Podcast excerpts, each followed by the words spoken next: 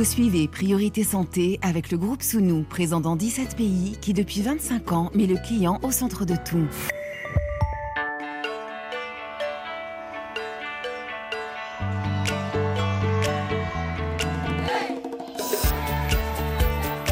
Priorité Santé. Caroline Paré. Bonjour à toutes et à tous. On compte aujourd'hui plusieurs milliers, peut-être 7000 maladies rares. Leur incidence est, d'après la définition de l'Organisation mondiale de la santé, limitée à une personne sur 2000 dans la population générale. Et pour 80% d'entre elles, eh bien, ces affections sont d'origine génétique. Parmi ces très nombreuses atteintes, nous avons choisi aujourd'hui de nous arrêter sur la mucoviscidose, qui est l'une des maladies génétiques les plus fréquentes au sein de la population d'ascendance caucasienne. Les symptômes respiratoires lui sont souvent associés, mais la mucoviscidose peut également nuire à l'activité digestive. C'est la consistance des sécrétions de plusieurs organes qui est altérée par la maladie. Le mucus des bronches épaissit, ce qui complique la respiration et favorise les infections. Atteinte du pancréas qui empêche cet organe digestif de tirer profit pleinement des nutriments. La maladie génétique peut aussi modifier la transpiration et bloquer le déplacement des spermatozoïdes. Il y a 50 ans, l'espérance de vie des enfants n'est de la mucoviscidose était limité à quelques années seulement. Mais à la faveur des innovations thérapeutiques, les choses ont évolué pour un grand nombre d'entre eux.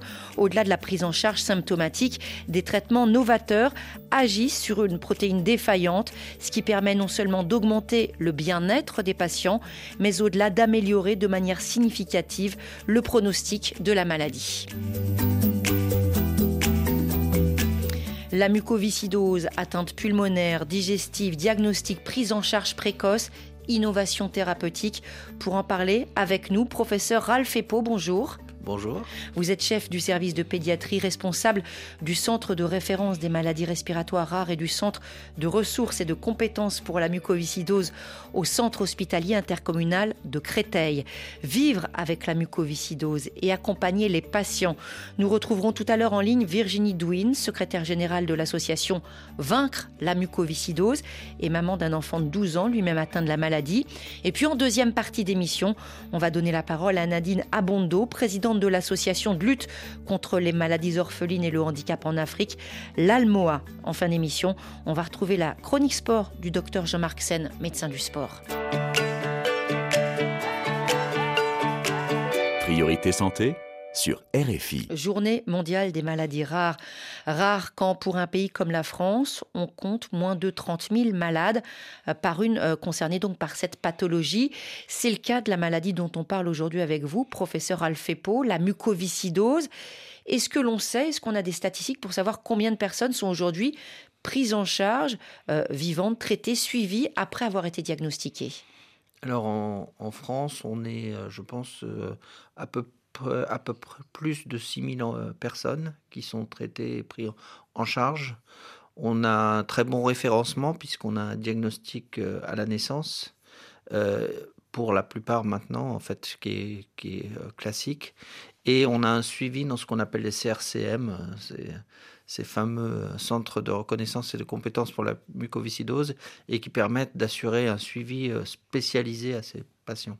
Alors ça veut dire, c'est vrai que toutes euh, les dames qui mettent au monde un bébé en France, elles le savent peut-être pas, mais dans les premiers jours de vie, il va y avoir un test, et là, on saura si oui ou non le bébé est concerné par cette maladie génétique. Oui, alors elles le savent. alors, enfin, on les informe, mais ça peut-être ça marque pas forcément les esprits. C'est un moment tellement important on a que choses à faire. Euh, a posteriori, quand on demande, c'est vrai qu'on oublie, mais on demande puisque en fait ce test, une partie de ce test est une analyse de l'ADN, et pour faire une analyse de l'ADN, il faut avoir le consentement des parents. Alors, c'est pour ça que je dis que. Alors c'est vrai que d'une certaine manière, au regard de l'incidence, on va dire une naissance sur 4500 euh, petits bébés qui naissent, euh, près de entre 6 et 7000 patients au total. La mucoviscidose, c'est assez connu du grand public par rapport à d'autres maladies rares. Comment est-ce qu'on l'explique? Est-ce que c'est justement grâce ou à cause de ce fameux test génétique?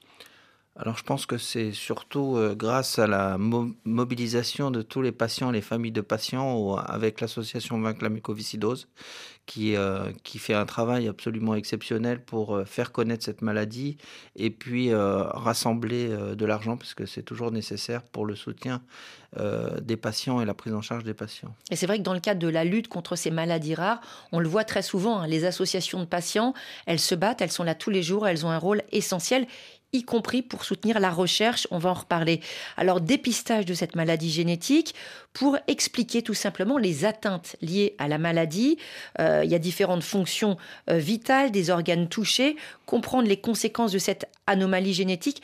Vous pouvez nous expliquer d'où vient le problème dans le corps de l'humain qui naît alors à la naissance, euh, vous avez un certain capital génétique et vous avez un certain nombre de protéines qui normalement fonctionnent. Euh, la protéine qui ne fonctionne pas en fait dans la mucoviscidose est un canal, ce qu'on appelle un canal chlore, qui transporte le chlore et qui agit sur d'autres euh, ions comme l'ion sodium. Euh, c'est pour ça qu'on appelle ça la maladie du baiser salé, puisque en fait l'ion chlore est dans la sueur, et quand on a un excès d'ion chlore, on a un, goût salé en fait. Et donc elle touche euh, ce, euh, ce, transporteur, il est présent dans un certain nombre d'organes, notamment les poumons et le tube digestif. donc donc c'est une protéine qui est très importante et en fait la défaillance de cette protéine entraîne un certain nombre de symptômes majoritairement respiratoires et aussi également digestifs. Et c'est vrai que dans l'étymologie du nom de la maladie, muqueuse, viscosité, mucoviscidose, on pense souvent justement aux atteintes respiratoires. On a peut-être même parfois l'image de ces enfants qui sont des fois rattachés à une machine. Euh, ça sert à quoi la machine à, en quelque sorte, absorber les sécrétions en surplus? C'est quoi? Alors le, le, mucus sert en fait avec l'escalator mucociliaire, donc les cils, à ramener en fait toutes les sécrétions euh, que l'on inhale, que ce soit des bactéries, que ce soit des, des, poussières, et les ramener en fait pour les, pour les sortir du poumon.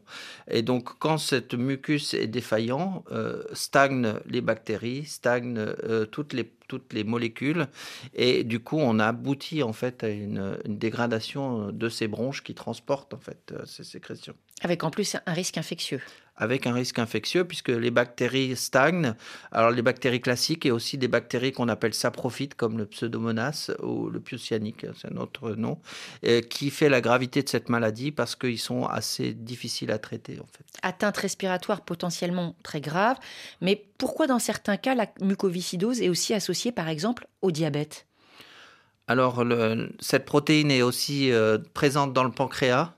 Euh, le pancréas, il a deux rôles. La digestion des lipides, qui est présent, en fait, cette anomalie est présente dès la naissance pour un, un grand nombre de patients, en fait, euh, pas tous, mais un grand nombre de patients. Et puis, il joue ainsi un rôle dans la régulation de la glycémie, du sucre.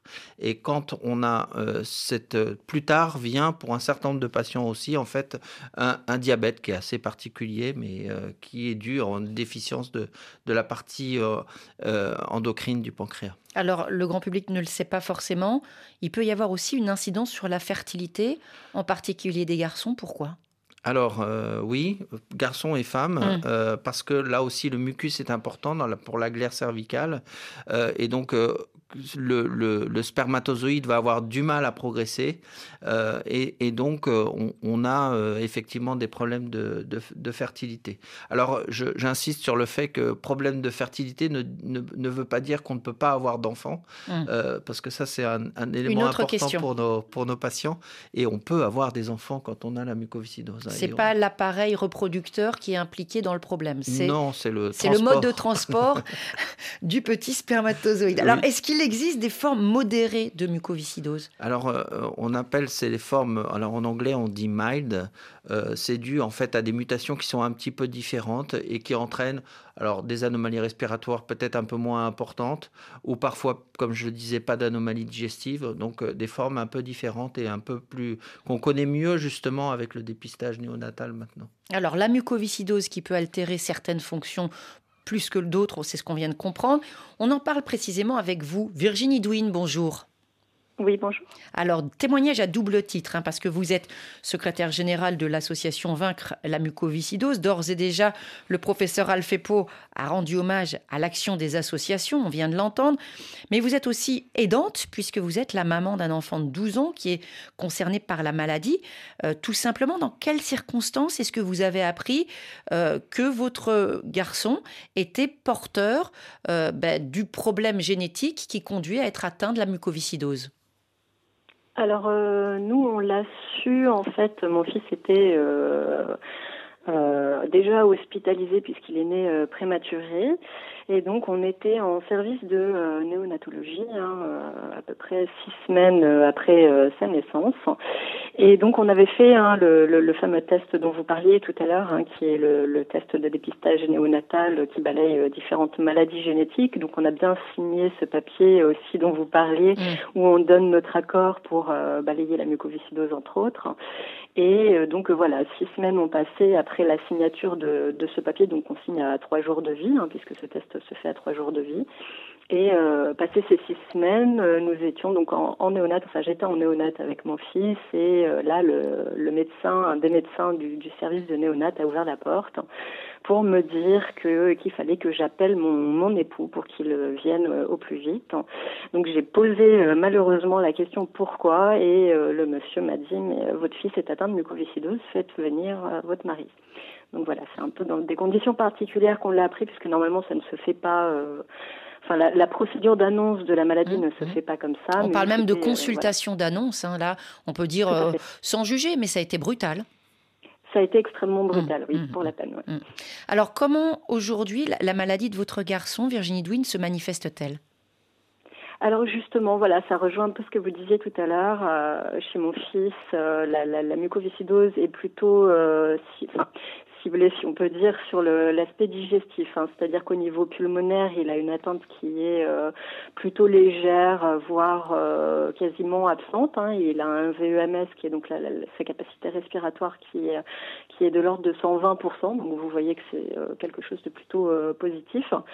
Euh, et lui, ça va tout s'axer sur le plan digestif, puisqu'effectivement, il a une atteinte qui est plutôt sévère avec des douleurs abdominales qui sont quasi quotidiennes et extrêmement, enfin, de, de, grosses difficultés à manger, à, à, prendre du poids et à grandir.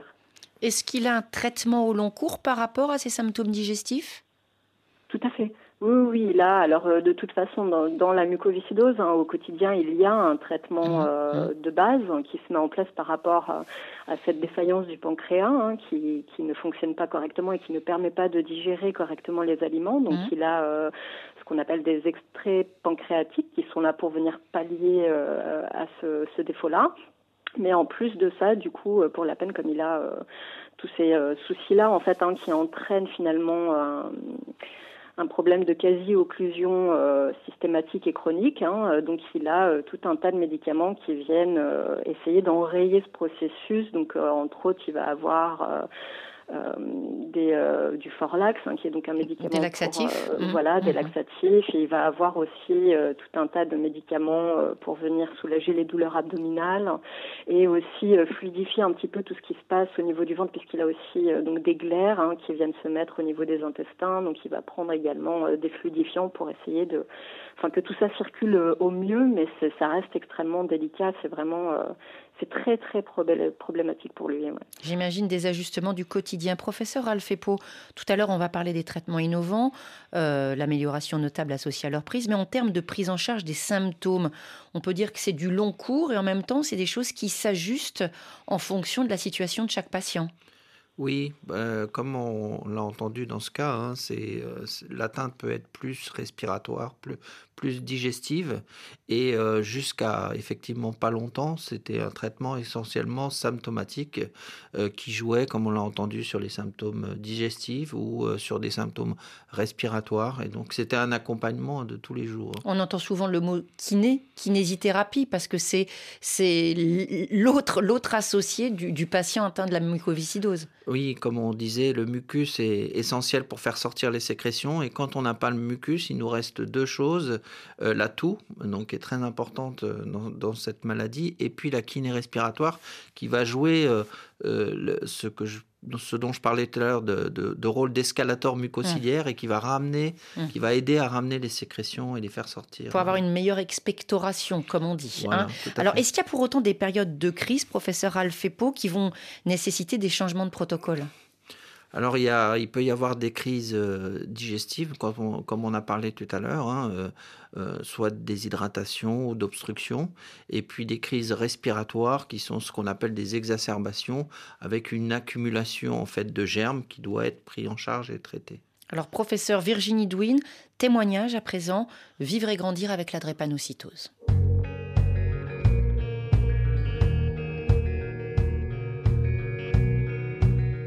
Témoignage d'Aurore, elle a 24 ans aujourd'hui, elle a été diagnostiquée à 18 mois. C'est quand elle était bébé sa perte de poids qui avait alerté ses parents. Aujourd'hui, Aurore est étudiante en médecine à Marseille. Pour elle, ce parcours, eh bien, c'est une forme de revanche. Elle s'entretient avec Raphaël Constant qui l'a jointe au téléphone. J'estime que j'ai eu la chance quand même d'avoir une enfance euh, classique. Euh, j'ai pas trop été embêtée. je faisais de la kiné, je prenais mes médicaments. C'est vraiment l'atout et l'essoufflement qui sont le plus embêtants euh, quotidiennement. Je faisais beaucoup de surinfection pulmonaire, donc je toussais beaucoup. Euh, il y a eu des moments dans ma vie où je toussais H24 euh, et où je pouvais pas dormir la nuit à cause de ça. Ça nécessitait des cures d'antibiotiques par voie intraveineuse euh, assez régulièrement. Et après, ça a été comme ça jusqu'à mes 18 ans à peu près, où mon état s'est à ce moment-là un peu plus dégradé. J'ai dû me faire retirer la moitié d'un poumon parce que le poumon était trop abîmé avant qu'on me l'enlève, de toute façon, il fonctionnait déjà pas, euh, sauf qu'il m'embêtait. Et là, moi, maintenant, je tousse pratiquement plus.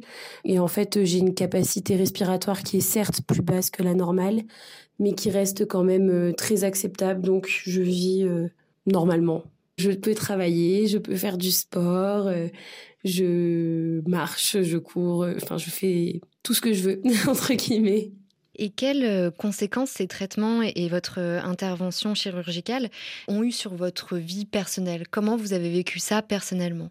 Bah, les traitements, ça a surtout un impact sur la, qualité de vie. Enfin, ça nécessite une, organisation assez importante. La kiné que j'ai faite pendant des années, euh, bah, c'était une demi-heure par jour.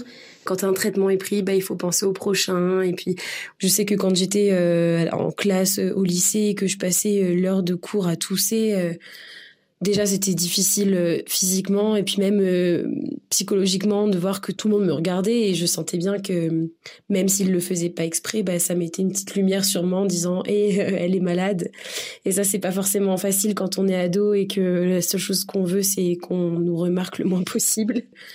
Disons que la mucoviscidose c'est une maladie euh, qui se voit pas mais qui s'entend. Et aujourd'hui vous êtes encore suivi? Quel traitement vous avez? Aujourd'hui, j'ai toujours des traitements euh, de base dans la muco, c'est-à-dire euh, des traitements pour digérer, parce que la muco touche les poumons, mais elle touche aussi euh, le système digestif et notamment la digestion. Et à la suite de ça, j'ai à nouveau eu de la chance parce que j'ai eu un nouveau traitement qui existe depuis un an et demi maintenant. C'est un traitement qui remplace un petit peu la fonction de de la protéine qui marche pas dans la mucoviscidose et qui a permis de calmer un peu l'évolution de la maladie et aujourd'hui je vais très bien. Et alors justement, les médecins avaient annoncé à vos parents euh, que vous ne pourriez sûrement pas vivre plus de 15 ans. Comment vous avez vécu cette annonce brutale, vous? Alors l'annonce, je m'en souviens pas parce que j'avais que 18 mois. Par contre, ça a été assez difficile pour mes parents d'avoir cet âge limite et ils ont toujours essayé de m'en préserver parce qu'ils m'en ont pas parlé en fait jusqu'à ce que j'ai 16 ans. Euh, où ils étaient euh, très heureux de, de voir que finalement les médecins avaient eu tort. Donc moi, pour moi, dans ma tête, c'était pas 15 ans, mais c'était 23 ans la limite, et j'en ai 24 aujourd'hui. Donc finalement, moi aussi, je me suis trompée. Donc euh, ça montre que la médecine finalement a pas mal évolué depuis 24 ben, ans, et même si la mucoviscidose tue encore aujourd'hui, il y a aussi des personnes qui ont de la chance comme moi et qui s'en sortent. Et alors Aurore, aujourd'hui vous êtes euh, étudiante en médecine, en endocrinologie euh, spécifiquement, la spécialité que, que vous vouliez. Est-ce que c'est une vocation qui est liée à votre histoire, à votre parcours? Je pense que le métier qu'on choisit euh, a toujours un rapport avec ce qu'on a vécu. Et effectivement, moi, j'ai été euh, dans le milieu hospitalier euh, vraiment jeune. J'avais beaucoup de reconnaissance envers les médecins qui me soignaient. J'ai vite eu envie de faire comme eux et de pouvoir rendre un petit peu l'appareil, aider comme on m'avait aidé. Et pour euh, partager tout ça, vous avez euh, une page Facebook euh, où vous parlez de votre maladie, du handicap, de vos études. Vous faites vraiment le, lien entre les deux. C'est important pour vous de partager votre réalité et de laisser une trace écrite? Oui, en fait, j'ai créé mon premier compte qui s'appelle Pour une vie sans muco sur Facebook pour tout d'abord presque un peu égoïstement pour rencontrer en fait d'autres personnes qui avaient la muco parce que j'en connaissais pas petit à petit, en écrivant sur ce que je pouvais ressentir, je me suis rendu compte que je pouvais aider aussi euh, d'autres personnes atteintes euh, ou des parents même d'enfants atteints de la muco. C'est pas parce qu'on est malade qu'on n'est pas capable d'accomplir euh, des projets, peu importe que ce soit professionnel ou dans la vie privée, et qu'avec un petit peu d'adaptation, on peut réussir beaucoup de choses. Parcours d'Aurore, atteinte de la mucoviscidose, 24 ans avec Raphaël Constant. Virginie Douine, on vous retrouve. Cette enfance avec une maladie comme, comme celle-ci, ça change forcément le quotidien. Votre fils, est-ce qu'il connaît sa maladie? J'entends par là les symptômes, les soins, et puis ce qui peut aussi le, distinguer, le différencier des autres enfants. Oui, tout à fait. Alors nous, on a pris le, parti, euh, enfin dès, dès qu'on a pu, hein, c'est-à-dire autour de, de ces trois quatre ans, de, de parler euh, librement avec euh, avec lui de, de, sa maladie et de répondre à ses questions, puisque de toute façon, enfin, les enfants euh, sont quand même assez curieux de nature, et c'est vrai que il a très vite remarqué qu'il y avait des différences entre sa vie et la vie de ses petits copains à l'école et, et ailleurs. Et euh, il a donc rapidement posé des questions et on, a pris donc ce parti de lui répondre. Alors bien sûr, euh, à un niveau euh, qui était le sien hein, de, de, compréhension, donc d'enfant, donc en utilisant des mots euh, plutôt simples et en, en, partant pas non plus dans des explications scientifiques, voilà, trop larges, mais on répondait simplement à ces questions et on a fait ça tout au long, voilà, de son enfance. On le fait encore aujourd'hui. quand il a une question à poser, il la pose, on lui répond très honnêtement et très factuellement. Et voilà, c'est ce qui fait qu'il a la connaissance de sa maladie il sait ce qu'elle euh, ce qu'elle euh, sous-entend. Euh, ça par contre pour certains aspects un peu plus difficiles, on a on a eu essayé de tourner un petit peu autour du pot pour pas utiliser de mots trop difficiles, mais il a vite fait de nous ramener de toute façon sur le chemin de la de l'honnêteté, je dirais. Et donc voilà, c'est ce qui fait qu'aujourd'hui effectivement, il, il, connaît sa maladie, il la maîtrise plutôt bien, ce qui lui apporte d'ailleurs une certaine autonomie et euh, il sait parfaitement ce que ça sous-entend d'un point de vue différence entre lui et les autres, même si on s'attache nous aussi à lui faire comprendre que oui, il est malade, mais qu'il reste une personne à part entière et que de toute façon dans la vie, euh, on a tous des particularités et que euh, chaque euh, être est, unique quelque part et que donc voilà, c'est pas ça qui doit le définir. Alors, professeur Ralph Epo, quelque chose qui évoque Aurore dans, dans, cet entretien, la notion très cruelle d'espérance de vie pour les patients diagnostiqués. Euh, D'ailleurs, largement dépassée par Aurore, puisque les prises en charge ont évolué en, en 25 ans. Est-ce que c'est quelque chose que les parents abordent avec les, que les médecins abordent avec les parents à l'annonce du diagnostic et comment on fait? Alors, euh, à l'annonce du diagnostic, ce qui, nous, ce qui est le plus important pour nous, euh, c'est de montrer aux parents ce qu'a bien montré votre, euh, comment, notre médecin, notre jeune médecin, c'est que euh, c'est le projet de vie, en fait, mmh. hein, qui, est, qui est là et qui doit, en fait, après le deuil euh, de la bonne santé, hein, que, qui est assez brutal pour les parents, mais c'est tout de suite d'enchaîner sur, euh, sur l'importance du projet de vie. En ça s'arrête pas, c'est qu'est-ce qui voilà, va se passer? Que euh, l'enfant va avoir une jeunesse, qui va aller à l'école, qui va rencontrer des gens, qui va avoir un métier, et ça, ça c'est un grand bouleversement qu'il y a eu dans les, dans les 20, 20 années qui, qui sont là, euh, qui nous précèdent, parce que euh, maintenant c'est quelque chose sur lequel on appuie énormément dès l'annonce en fait du diagnostic. Euh, on, on voyait la brutalité que ça pouvait être, euh, surtout dans ces conditions où, où ce, ses, ses, parents ont, ont, su pour ce jeune garçon. Mais c'est vrai qu'on accompagne en fait le, le, le, diagnostic avec un psychologue, avec une infirmière référente, mmh. avec un médecin pour que on, on, clairement tout de suite on rentre dans le vif du sujet de, de ce projet de vie. Alors, Virginie Douine, rôle d'aidante, engagement associatif, est-ce que c'est quelque chose qui est venu rapidement pour vous? Euh, oui, oui, oui, c'est venu euh, bah, le jour du diagnostic, hein, quasiment, où effectivement, euh, je, je, me suis retrouvée seule puisque Evan était hospitalisée donc en néonat, hein, donc je suis rentrée le soir avec cette annonce. Euh, heureusement, entre-temps, j'ai pu euh, discuter avec l'équipe pluridisciplinaire dont vient de parler le, le médecin, mm. euh, qui a pu justement tout de suite nous remettre dans un, comment dire, une ambiance un peu plus axée autour de la vie et non pas autour de la mort, qui était plutôt une ambiance dans laquelle j'ai été tout de suite après l'annonce. Mm. Donc euh, c'est vrai que je suis rentrée avec ça et euh, je suis allée sur Internet, même si les médecins m'avaient dit n'allez surtout pas sur Internet regarder. Donc mm. je n'ai pas écouté, j'y suis allée. Mm. Et euh, bon, heureusement, je suis tombée finalement en premier sur la page de l'association Vaincre la mucoviscidose. Et euh, j'ai pu lire hein, finalement euh, toutes les avancées. Dont vous avez parlé en ouverture de l'émission, hein, le fait que depuis 50 ans cette espérance de vie a incroyablement évolué, que la prise en charge a évolué, euh, que enfin voilà tout les soins ont évolué aussi et euh, tout ça, ça m'a porté quelque part en fait hein, euh, devant euh, un choix en pleine nuit, devant mon ordinateur, devant mon écran, à me dire ben voilà, t'as pas 50 solutions. Ce matin, t'étais effondré, tu te voyais même plus savoir si tu allais vivre ou si on allait parvenir à vivre et à surmonter tout ça. Et euh, là, tu es devant une page qui te dit que bah, depuis 50 ans, ça a bougé et ça peut encore bouger. Donc, euh, c'est soit maintenant tu restes euh, et tu subis et tu t'écroules, soit, et eh ben finalement, tu vas montrer à ton fils qu'il faut se battre et puis tu vas te battre avec lui, comme l'ont fait toutes ces personnes, parce que finalement, j'avais aussi quelque part cette notion de euh, ce qu'on a aujourd'hui, on le doit à ces personnes qui se sont précédemment battues. C'est-à-dire que nous, on nous a annoncé, tout à l'heure vous parliez de, l'annonce de l'espérance de vie. Nous, les médecins, la première chose qu'ils nous ont dit en arrivant, c'était ça, c'était de dire, bah, votre fils, il est né en 2010, il a une espérance de vie qui va tourner autour de 40 ans, euh, ce qui n'était pas le cas il y a 50 ans, puisque c'était euh, 7 ans hein, d'espérance de vie. Et euh, je me suis dit, mais en fait, tout ça, cette annonce qu'on m'a fait de, de 40 ans d'espérance de vie, euh, bah, je la dois à ses parents qui se sont battus euh, toutes ces années en fait hein, pour que ça avance. Donc eh ben voilà, maintenant j'ai pas le choix, je dois y aller moi aussi. Euh, je, je le dois pour pour nous effectivement en premier lieu, mais je dois aussi en l'honneur de tous ces parents qui se sont battus avant pour continuer ce qu'ils ont fait. Donc euh, effectivement, je l'ai j'ai mis en route tout ça euh, très très très rapidement. L'énergie et le partage. Un grand merci pour votre témoignage, hein, Virginie Douin, professeur Alphe Epo.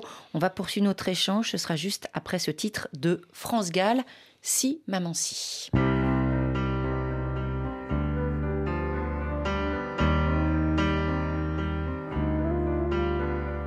Tous mes amis sont partis, mon cœur a déménagé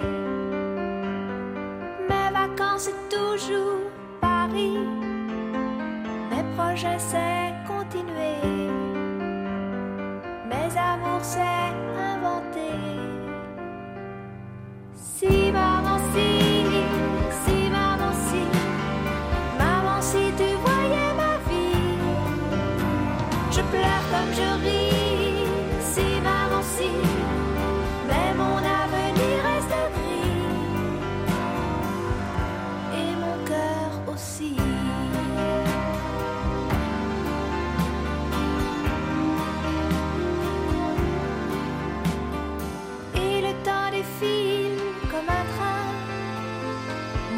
si peu habile que demain le bonheur passera peut-être sans que je sache le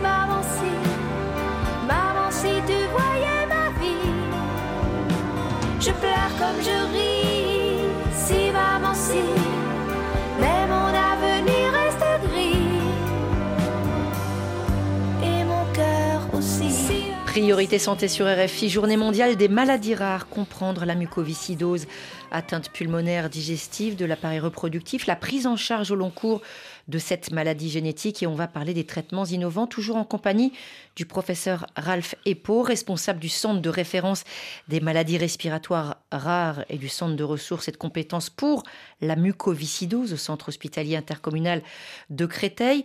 Euh, c'est vrai, professeur, il y a peu de maladies qui ont connu dans un laps de temps aussi court une amélioration aussi significative de l'espérance de vie de ces patients. Et il y a aussi, c'est aussi essentiel, une véritable amélioration de la qualité de vie des patients. Oui, c'est absolument euh, euh, incroyable. Euh, j'ai été pendant très longtemps assez euh, modéré là-dessus, sur cette amélioration de, la qualité de vie et cette amélioration des thérapeutiques, puisqu'on disait que c'était essentiellement des traitements symptomatiques, même mmh. si ils étaient de plus en plus performants. et là, on a vraiment des traitements qui sont thérapeutiques et qui permettent de, de supprimer en fait les symptômes de la maladie pour les plus jeunes ou d'améliorer de façon extrêmement enfin, considérable euh, les symptômes pour les patients plus âgés qui ont déjà des, atteintes. Donc on comprend bien, ça guérit pas, il va falloir prendre le médicament tout le temps puisque c'est comme une maladie chronique, c'est une maladie génétique, elle est dans le corps, on ne l'extrait pas pour l'instant du corps, mais en tout cas, avec ça, eh bien, les patients se portent mieux. Est-ce qu'on a des informations en termes euh, des territoires concernés on peut lire par exemple que l'Afrique ou l'Asie sont moins concernés. Il y a eu beaucoup plus d'incidences dans un pays comme l'Irlande. Est-ce que, par exemple, même au niveau de la France, la Bretagne, plus de cas que dans la zone de Montpellier On sait pourquoi? Alors, euh, dans le monde déjà, euh, autour des Grands Lacs en Afrique, on a de la mucoviscidose, ah. mais, pas euh, effectivement en Afrique ça de l'Ouest. Ça dépend des régions. Donc ça mm. dépend des régions. c'est lié à plein de, critères. En France, euh, ben, c'est aussi la même chose pour, pour parler. En Bretagne, effectivement, il y a, y a, beaucoup, et les marins bretons ont beaucoup voyagé et ont, euh, disséminé euh, plein de bonnes choses, mais aussi quelques, quelques gènes un peu compliqués. et donc, effectivement, même en France, on a des îlots qui sont dus en fait à des ancêtres avec une mutation particulière et qui a fait que cette maladie a, a pu, a pu se développer. voilà. Alors maintenant, c'est vrai qu'en France, on a une mobilité même dans le monde qui est mm. importante. Donc c'est des choses qu'on voit un petit peu moins, qui s'effacent un petit peu. Euh, mais même en France, on a des fréquences qui sont un petit peu différentes selon les régions. Et tout à l'heure, dans, le cas de euh, donc cette maman Virginie Douin, elle apprend euh, que son fils est atteint de la maladie, est porteur euh, du gène, euh, alors que dans la famille, il n'y avait pas forcément de traces. Est-ce que c'est quelque chose qui arrive souvent, en fait, la découverte ben, et du diagnostic et de la maladie le même jour?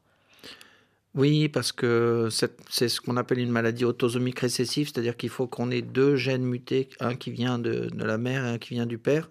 Et donc effectivement, on n'a pas, comme dans certaines maladies, euh, la présence de cette maladie à tous les, à tous les, comment toutes les générations. Mm, mm. Et on a, il y a parfois des notions de cousins ou de cousins germains qui sont atteints euh, quand on a des familles qui sont consanguines, euh, mais très général, enfin très habituellement, c'est vraiment comme quelque chose qui arrive comme ça. Euh, on est porteur euh, sain, on a la maladie sans le savoir. Enfin, on n'a pas la maladie. On a le gène de la maladie qui est muet sans le savoir. Voilà, on a ce gène qui est ce, gène, on est porteur sain, voilà. Et donc, en fait, on n'exprime pas la maladie et cette maladie va, ne va pouvoir s'exprimer que quand les deux gènes sont sont porteurs d'une mutation. Alors on parle des maladies rares avec euh, évidemment dans certaines régions du monde le fardeau supplémentaire des croyances, en plus bien sûr de toutes les difficultés en termes de prise en charge.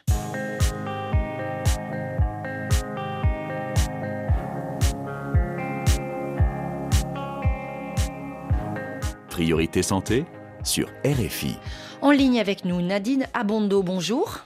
Bonjour. Vous êtes Merci la Ça fait plaisir. Présidente de l'association de lutte contre les maladies orphelines et le handicap en Afrique, l'ALMOA. Alors, euh, si votre association est basée en France, est-ce que vous pouvez nous dire, s'il vous plaît, Nanina Bondo, dans quelle région ou pays vous êtes particulièrement impliquée? Alors oui, l'association est basée en France, mais elle agit en Afrique et particulièrement au Cameroun, qui est donc mon pays d'origine. Est-ce que vous avez des données, une sorte d'état des lieux des maladies rares dans votre pays, euh, ce pays, le Cameroun? Euh, oui, alors donc euh, grâce à l'association Almoa qui agit donc au Cameroun depuis, on va dire depuis 2009, nous avons pu mener des actions hein, d'ampleur sur le terrain et notamment nous avons fait partir au Cameroun une généticienne qui y a passé six mois et qui nous a fait un petit état des lieux. Hein, alors pas national, mais on a quand même travaillé dans les principales régions du Cameroun et qui fait état du fait qu'en fait, euh, l'Afrique et le Cameroun ne sont pas épargnés par ces maladies-là. Hmm. On va retrouver les mêmes euh, pathologies avec peut-être des spécificités, euh, avec peut-être certaines spécificités, mais en réalité, on est tous concernés par ces maladies qui sont souvent génétiques. Alors, à titre personnel, Nadine Abondo, pourquoi cet engagement cette implication en faveur d'une meilleure prise en charge des maladies orphelines dans, dans le contexte de l'Afrique subsaharienne? Alors, euh, alors, je ne suis pas euh, personnellement touchée, hein, euh, mmh. j'ai envie de dire, mais l'engagement est venu du fait de la stigmatisation des, des familles et surtout des enfants euh, qui naissent différents, qui naissent avec euh, ce qu'on va souvent qualifier en Afrique de sorcellerie. Mhm. Parce qu'il faut savoir que dans une famille où naît un enfant qui a un handicap, c'est une famille qui est d'office indexée, accusée. Et de ce fait-là, les parents font souvent le choix, malheureusement, d'enfermer les enfants. Euh, la conséquence étant que bah, ce sont des enfants qu'on ne verra pas ou qui vont subir euh, souvent des maltraitances assez extrêmes. Et je l'ai vécu euh, personnellement pour le coup, parce que j'ai une cousine qui a donné naissance à un enfant qui avait une maladie rare, hein, l'hermaphrodisme, et c'est quand même un enfant qui a été laissé de côté. J'ai même envie de dire qu'on a laissé mourir. Pourtant, ce n'était pas voilà, donc j'ai envie de dire, cet engagement-là, je l'ai pris justement pour que ça change, pour hmm. qu'on entende parler des maladies rares. Ce sont des maladies qui existent. Il n'y a pas de raison euh, qu'on essaye de s'en occuper en Occident et pas en Afrique, et qu'en Afrique, ce soit de la sorcellerie. Hmm. Et c'est vraiment quelque chose qui m'a pris dans les tripes, hein, j'ai envie de dire. Et je me suis lancée en mobilisant une expertise parce qu'il fallait déjà convaincre hein, le fait que bah, euh, ces pathologies existent bien chez nous, elles existent de l'autre côté. Et j'ai dû emmener, mobiliser l'expertise justement pour qu'on essaye de les prendre en charge, qu'on en entende parler, qu'on sensibilise euh, les populations, qu'on accompagne les familles euh, pour dire euh, on peut peut-être pas soigner, mais on peut quand même améliorer le quotidien de ces enfants-là. Ça veut dire, par exemple, vous disiez en quelque sorte sortir les enfants du placard, ne plus les cacher, et les personnes en situation de handicap, essayer de les équiper, les accompagner, et aussi aider les aidants, en l'occurrence, aider les mamans. Oui, je suis partie du postulat que si je veux réellement aider l'enfant, euh, je, dois, je ne dois pas me mettre dans une posture de, juge. Hmm. Parce que c'est vrai qu'enfermer son enfant, pour moi, ça m'était incompréhensible. Hmm. Il nous est arrivé avec les équipes de passer des heures à attendre qu'on nous sorte l'enfant qui est enfermé dans le noir toute la journée. Et donc, je me suis dit, bah, pour aider l'enfant, je vais comprendre le parent et voir comment je peux aider. Aider l'enfant, c'était donc bah, déjà aider le parent. Hmm. C'est-à-dire, pourquoi vous ne sortez pas votre enfant? Eh bien, je ne peux pas la porter au dos toute la journée. Quand je dois aller au marché ou quand je dois aller au champ, je ne peux la confier à personne. Bah, dans ce cas-là, bah, ce que j'ai commencé à faire, c'est de collecter du matériel. Les fauteuils roulants. Euh, je, je, donne un fauteuil roulant à maman et je lui dis, bah, mettez-la sur un fauteuil roulant et mettez-la dehors, au moins qu'elle puisse voir la lumière euh, du jour. Hmm. Et c'est vraiment comme ça que je me suis euh, lancée à récolter du matériel, euh, à former surtout les équipes locales, parce hmm. que parce que la prise en charge du, du handicap reste quand même problématique. Bah, j'imagine que votre autre association a besoin de moyens. Est-ce que vous avez en fait le soutien des pouvoirs publics? Comment vous faites tout simplement pour vivre hein? Alors, euh, c'est une association euh, française qui a été transposée au Cameroun. Nous avons une convention de partenariat avec le ministère de la Santé, mais qu'il faut euh, réveiller. Il faut surtout euh, les moyens. Il faut, il faut les moyens pour pouvoir euh, accompagner euh, les enfants, les familles. Il faut les moyens pour pouvoir structurer la prise en charge. Donc, ce que j'ai fait, c'est que je suis partie, j'ai pris mon bâton de pèlerin et je suis allée vers des professionnels locaux avec lesquels j'ai signé des conventions de partenariat avec des structures locales, euh, ce qui me permet en fait de pouvoir orienter les enfants dans ces structures-là euh, sans, euh, sans payer, parce que vous comprenez bien que euh, dire à un parent de payer 50 000 francs CFA pour une consultation ou pour aller voir un spécialiste, c'est juste impossible. impossible. On, on, comprend bien, on entend bien votre détermination. Un grand, grand merci, Nadine Abondo, pour ce témoignage. On vous retrouve en studio, professeur Alfepo. Ça fait plusieurs fois que je dis on va parler des traitements innovants pour les patients atteints de la mucoviscidose. On revient au sujet central de cette émission. Aujourd'hui, quel est donc ce traitement et est-ce qu'il peut être donné à la plupart des patients concernés? Alors, le traitement en ce qui concerne la mucoviscidose, euh, est un traitement en fait qui permet la difficulté en fait dans cette maladie comme dans d'autres maladies, c'est que la protéine euh, quand elle est fabriquée, euh, donc euh, va être une protéine qui est anormale et qui va rester bloquée en fait dans la cellule. Donc l'objectif de ce traitement, il est de permettre que cette protéine soit amenée en haut de la cellule, puisqu'elle doit être située en haut de la cellule, et puis après la faire remarcher. Donc on a, on a une association de traitements, un traitement qui est ce qu'on appelle un correcteur, qui va permettre de faire progresser en fait cette protéine anormale dans la cellule et un traitement qui s'appelle un potentiateur qui va permettre de la faire fonctionner lorsqu'elle est arrivée au niveau du sommet de la. C'est absolument merveilleux quand on, quand on, on voit ça, c'est finalement tout simple mais, mais très compliqué et donc ça permet d'aboutir en fait à une, une, molécule, une protéine qui va refonctionner euh, au moins partiellement et ce qui est suffisant pour euh, diminuer les symptômes de façon très significative. Nouveaux médicaments, et là encore, c'est l'occasion de saluer ben, l'action des associations, parce que sans les associations, ça s'est passé, vous m'expliquiez tout à l'heure avant l'émission, aux États-Unis, sans les associations, ben, peut-être que ce médicament n'existerait pas aujourd'hui. Oui, c'est vraiment les associations qui ont été moteurs. Alors évidemment, euh, l'argent était essentiel, mais aussi la volonté et cette, cette, cette, cet enthousiasme qu'on entendait euh, tout à l'heure et qui permet en fait euh, de pousser... on baisse pas les bras. On baisse pas les bras et de pousser les gens à, à produire des nouveaux traitements. Ça nous soutient beaucoup, nous les chercheurs, euh, les cliniciens, et puis euh, même euh, les, industriels dans la, fabrication de, nouveaux traitements. Ça veut dire aujourd'hui, un bébé, attention parce que ça coûte très cher, donc il faut être dans un système de santé qui rembourse. On a cette chance en France.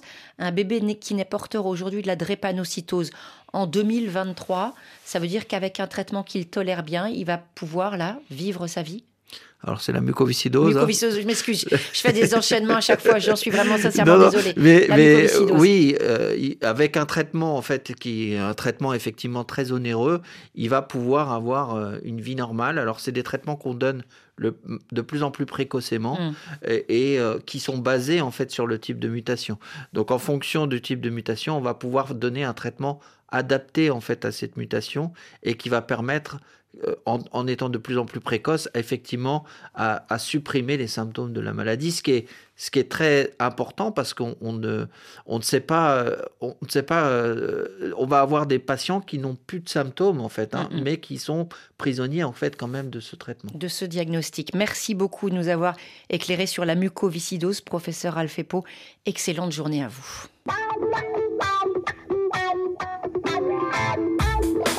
C'est le moment de parler activité physique dans Priorité Santé Sport et bien sûr lutte contre la sédentarité avec vous, docteur Jean-Marc Sen. Bonjour. Bonjour Caroline. Médecin du sport à Paris. Docteur, vous avez décidé de nous parler aujourd'hui des bienfaits de l'eau pour la rééducation. Autrement dit, dans certains cas, il est préférable de commencer à bouger lorsque l'on est immergé, oui, et ça s'appelle la balnéothérapie. Et eh oui, je suis pas le premier à en parler. Hein. Il y a un médecin grec qui s'appelle Hippocrate, 400 avant Jésus-Christ, qui justement proposait d'aller dans l'eau pour pouvoir se guérir de douleurs euh, musculaires, douleurs articulaires. Donc c'est quelque chose de très ancien. Et effectivement, euh, la balnéothérapie, en fait, c'est l'ensemble des soins, des traitements, des cures éventuellement qui utilisent l'eau où la personne est plongée dans l'eau. Alors, euh, balnéothérapie, thalassothérapie, tout ça sont des termes, mais ça veut dire que finalement, on va aller s'immerger dans l'eau, on va faire des exercices, des étirements, du gainage, et ça, ça va être vraiment intéressant parce que ça va permettre de traiter un certain nombre de pathologies. Alors, quels sont les, les intérêts particuliers? Qu'est-ce que ça apporte d'être immergé? Alors, c'est un moyen efficace pour diminuer les contraintes qui sont exercées sur les articulations ou sur les os, par exemple, qui sont fracturés. Le corps pèse moins lourd. Alors, ça permet, par exemple, lors d'une rééducation, de commencer à faire travailler ses muscles sans l'action de la pesanteur terrestre. Et ça, ça permet un travail beaucoup plus progressif. L'eau, être dans l'eau, finalement, ça facilite les mouvements, ça fait travailler les articulations et ça évite l'ankylose. Alors, par exemple, lorsqu'on a un allègement du poids du corps, euh, après une fracture de jambe, eh bien, on peut reprendre plus rapidement l'appui et la marche parce que lorsqu'on se blesse, et eh bien ce qui se passe, c'est que on perd momentanément l'usage de la marche. Résultat, bah, on oublie, hein, on oublie comment marcher correctement. Et le fait de solliciter tôt ce schéma de marche, cette reprise de marche, eh bien on nous fait récupérer plus vite. Et plus on va dans l'eau, justement, plus on sollicite dans l'eau, plus cette récupération est rapide, plus on peut commencer tôt à reprendre le schéma de marche. Alors là, on comprend bien les bienfaits, docteur Sen, mais est-ce qu'il y a des contre-indications? Effectivement, il y a des contre-indications mais la liste que je vais vous donner n'est pas exhaustive. Ce qu'il faut faire, c'est demander l'avis de son médecin avant de se lancer. Alors évidemment, par exemple, lorsqu'on a une plaie, hein, on ne peut pas aller dans l'eau parce que ça, ça risque évidemment d'entretenir cette plaie. Si on a des pathologies de la peau également, il faudra demander à, son médecin. Ou si on a, par exemple, des infections pulmonaires, des infections ORL comme des sinusites, des angines ou certaines pathologies cardiovasculaires comme euh, des phlébites ou encore des maladies contagieuses ou une incontinence urinaire aussi, ça, ce sont des contre-indications. Alors, en pratique, docteur Sen, euh, ça se passe comment la balnéothérapie? Comment ça se pratique? Comment est-ce qu'on fait? Alors, ce qui est important, c'est de faire des mouvements sous les conseils d'un kinésithérapeute ou de son médecin et surtout de les faire toujours sur surveillance, évidemment. Par exemple, si on a un genou à rééduquer, on peut aller dans la piscine, on peut marcher dans l'eau, ça c'est très relaxant et puis ça aide à se déstendre, à lâcher prise. C'est encore mieux si l'eau est un petit peu chaude parce que ça permet vraiment de relâcher les muscles. Vous pouvez aussi vous appuyer par exemple sur le bord du bassin, faire des battements avec euh, les jambes. Et puis après les battements, vous pouvez faire des mouvements de pédalage, par exemple le, ce qu'on appelle le pédalo, de manière relâchée au début. Et ensuite, on peut augmenter comme ça la flexion genou.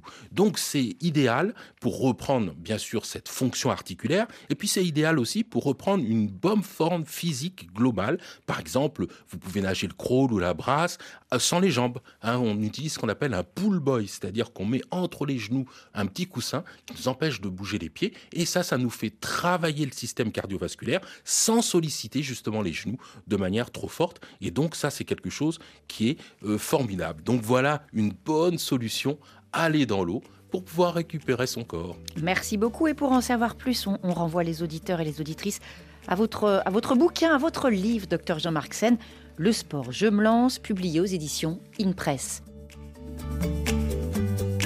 Notre émission touche à sa fin. Merci à toute l'équipe. Demain, reportage long format signé Charlie Dupio consacré à la protection maternelle et infantile. PMI, structure clé de la prévention, de l'accompagnement des premières années de l'enfance principalement pour les familles les plus vulnérables. Pourquoi faut-il valoriser les ressources, l'approche des PMI Ce sera demain. Vous avez suivi Priorité Santé avec le groupe Sounou, présent dans 17 pays qui depuis 25 ans met le client au centre de tout.